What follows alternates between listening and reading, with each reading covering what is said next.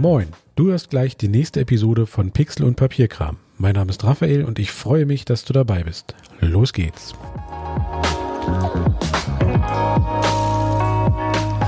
Trommelwirbel, Jubeltrubel, Heiterkeit. Heute endlich in Folge 3 geht's auch wirklich mal, wie schon ähm, jetzt zweimal angekündigt, um Hashtags, beziehungsweise auch um Hashtags und Markierungen für Instagram und ähm, oder Instagram, je nachdem, wie man es aussprechen möchte.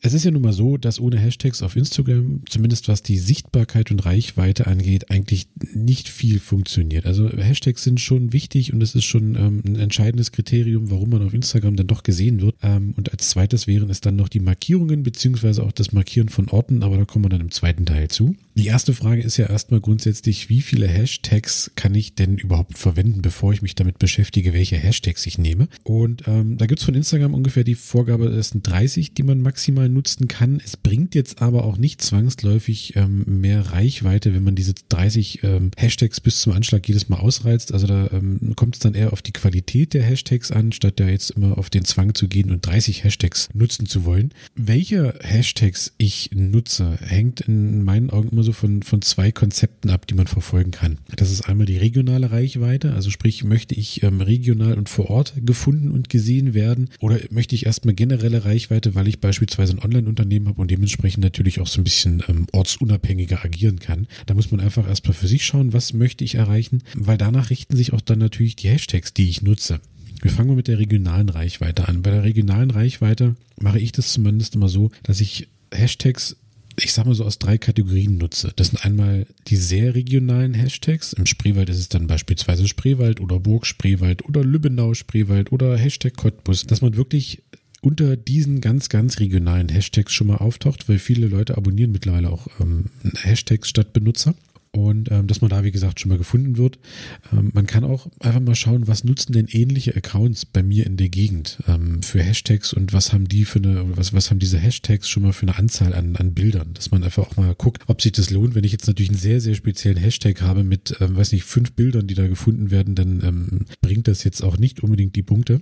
Ähm, der nächste Punkt oder die nächste ähm, Kategorie an Hashtags wären dann natürlich überregionale Hashtags. Das wäre vielleicht für Spreewald beispielsweise dann Dresden, Berlin, dass man da so ein bisschen schaut, was gibt's noch in der, in der Umgebung, beziehungsweise in der größeren Umgebung im Großraum.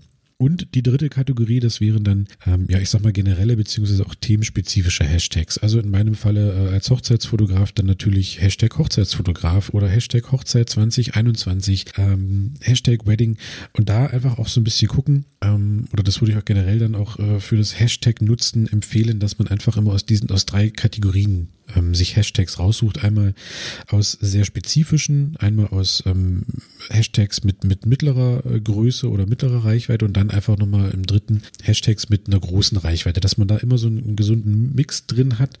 Ähm, und das ist auch grundsätzlich ähm, zumindest wird das immer wieder mal gemunkelt, zu empfehlen, dass man auch Hashtags immer variiert. Dass man sich jetzt also nicht einen Batzen Hashtags rausschreibt und die unter jedes Bild knallt. Ähm, das kann auch durchaus mal dazu führen, dass äh, Instagram dann das Bild nicht richtig ausspielt, weil die Hashtags halt irgendwie immer dieselben sind. Und theoretisch kann das ja nicht sein, dass es immer dieselben Hashtags unter, unter jedem Bild sind. Deswegen da ruhig auch so ein bisschen variieren, mal äh, 1, 2, 3, 4, 5 Hashtags rauslassen, mal äh, wieder welche mit reinnehmen oder halt wirklich immer ähm, gucken, was nehme ich jetzt für dieses Bild ähm, für ein Hashtag aus meinem, ich nenne es jetzt mal Hashtag-Katalog. Also da würde ich, wie gesagt, einfach immer so ein bisschen variieren. Dann haben wir noch den zweiten Punkt, beziehungsweise das zweite Konzept, das ist einfach die generelle Reichweite. Und auch hier würde ich immer eine Mischung aus großen, mittleren und kleinen Hashtags nutzen. Und ähm, ich würde auch einfach auf zu generelle und zu ähm, unspezifische äh, Hashtags verzichten. Pick of the Day oder wie man es oder äh, Instacat. Wenn es mir also darum geht, mit meiner Marke beziehungsweise mit meinem Geschäft äh, beziehungsweise mit meinem Online-Shop gesehen zu werden, dann äh, würde ich auf so eine Sachen wie Pick of the Day und Instacat einfach verzichten. Ja, weil es bringt keine Punkte. Du wirst vielleicht gesehen und es kommen. Das einzige, was passiert, sind vielleicht, dass irgendwelche ähm, irgendwelche Bots beziehungsweise ähm, Automatismen bei dir kommentieren und davon hast du halt auch nichts und davon hast du auch nichts gewonnen. Ja.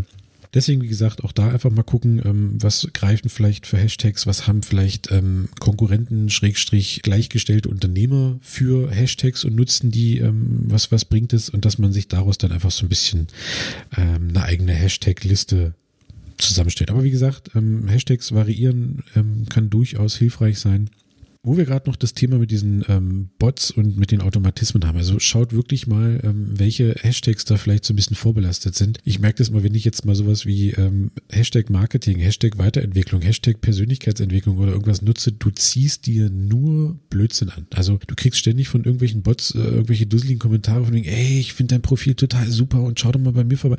Also da, oder, du kriegst plötzlich Nachrichten, ob man sich denn ein finanzielles Einkommen oder sich finanziell unabhängig machen möchte und das sind alles so eine, so eine Bots und das nervt tierisch. Deswegen würde ich, glaube ich, im Sinne, ähm, dass Instagram immer noch Spaß macht, einfach, glaube ich, auf so eine Hashtags verzichten, weil du ziehst dir ganz, ganz viel Gruppzeug und ähm, Bots an und das nervt. Das macht einfach dann auch keinen Spaß. Ähm, zweiter Teil, was ich ja angekündigt habe, neben den Hashtags sind natürlich auch Markierungen und Orte. Und die würde ich auch unbedingt nutzen, ähm, da man so dementsprechend natürlich auch bei den anderen Profilen äh, mit angezeigt wird, aber eben mit Bedacht. Also, dass man auch wirklich nur die Profile markiert, die Sinn machen. Also, das nicht immer nur irgendwelche riesengroßen Profile, wo man dann ganz schnell durchgereicht wird. Weiß nicht, ähm, BMW zum Beispiel. Ne? Das BMW wird, glaube ich, am Tag so oft auf irgendwelchen Bildern markiert, dass man da auch ganz schnell durchgereicht wird. Das bringt also auch keine Punkte. Was ich zum Beispiel mache, ist, ähm, wenn ich jetzt in Burg oder in Lübbenau ähm, eine, Hochzeit fotografiere, dass ich einfach auch jeweils den Ort beziehungsweise die, die Instagram-Seite des Ortes oder die Instagram-Seite vom Spreewald einfach nochmal mit markiere, dass das bei denen angezeigt wird.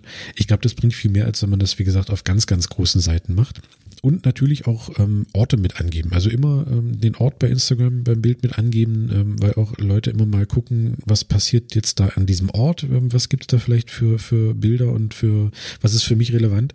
Und deswegen ähm, würde ich auch durchaus immer noch einen Ort mit markieren, beziehungsweise diese Ortsangabe mit, mit ausfüllen und ansonsten halt darauf verzichten, jetzt nicht wahllos auf möglichst große Reichweite zu gehen und irgendwelche riesengroßen Profile zu markieren. Das merkt kein Mensch. Das sieht auch kein Mensch. Da fällt man jetzt nicht irgendwie auf und plötzlich kommt, keine Ahnung, BMW und spricht dich an und sagt, ey, hier, du hast uns da äh, vor drei Wochen auf dem Bild markiert. Nein. Also macht euch da keine Illusion. Deswegen nutzt lieber Markierungen, die Sinn machen, aber markiert jetzt auch nicht wahllos irgendwelche ähm, privaten Profile oder so, nur dass man da irgendwo angezeigt wird. Also damit macht man sich auch, glaube ich, ganz schnell unbeliebt. Ähm, deswegen immer ganz, ganz wichtig, sowohl bei den Hashtags als auch bei den Markierungen, als auch bei den Orten, achtet auf eure eigene Relevanz. Also was ist für euch ähm, relevant? Was, was bringt euch dann auch wirklich ähm, vielleicht neue Nutzer oder ähnliches? Und ähm, dann fahrt ihr damit, glaube ich, ganz gut. Und wie gesagt, immer so ein bisschen Varianz mit reinbringen, immer so ein bisschen die Hashtags variieren und nicht immer dasselbe nutzen und auch nicht immer dieselben Profile markieren. Und dann fährt man damit, glaube ich, schon mal ganz vernünftig und ähm, steigert auch durchaus seine Sichtbarkeit und dementsprechend ähm, auch seine Followerzahl. Ja, jetzt haben wir endlich das Thema Hashtags in Folge 3 abgehandelt. Ich hoffe, ihr konntet einiges mitnehmen. Wie gesagt, macht euch eine Liste mit Hashtags, ähm, nehmt immer eine Mischung aus großen, mittleren und kleinen Hashtags, also was jetzt die, die Reichweite und die ähm, bis bereits vorhandenen Bilder angeht. Und ähm, damit werdet ihr, glaube ich, ein ganz gutes Konzept schon mal haben, dass ihr auch über diese Hashtags dementsprechend gefunden werdet. Viel Spaß beim Ausprobieren und bei Fragen Fragen. Das war sie auch schon, die aktuelle Folge von Pixel und Papierkram. Danke fürs Zuhören und vor allem danke für deine Zeit. Wenn du Fragen zur Folge hast oder Themenvorschläge, dann schreib mir gerne eine Nachricht, am besten per E-Mail an podcast.raphaelkellner.de. Bis zur nächsten Folge.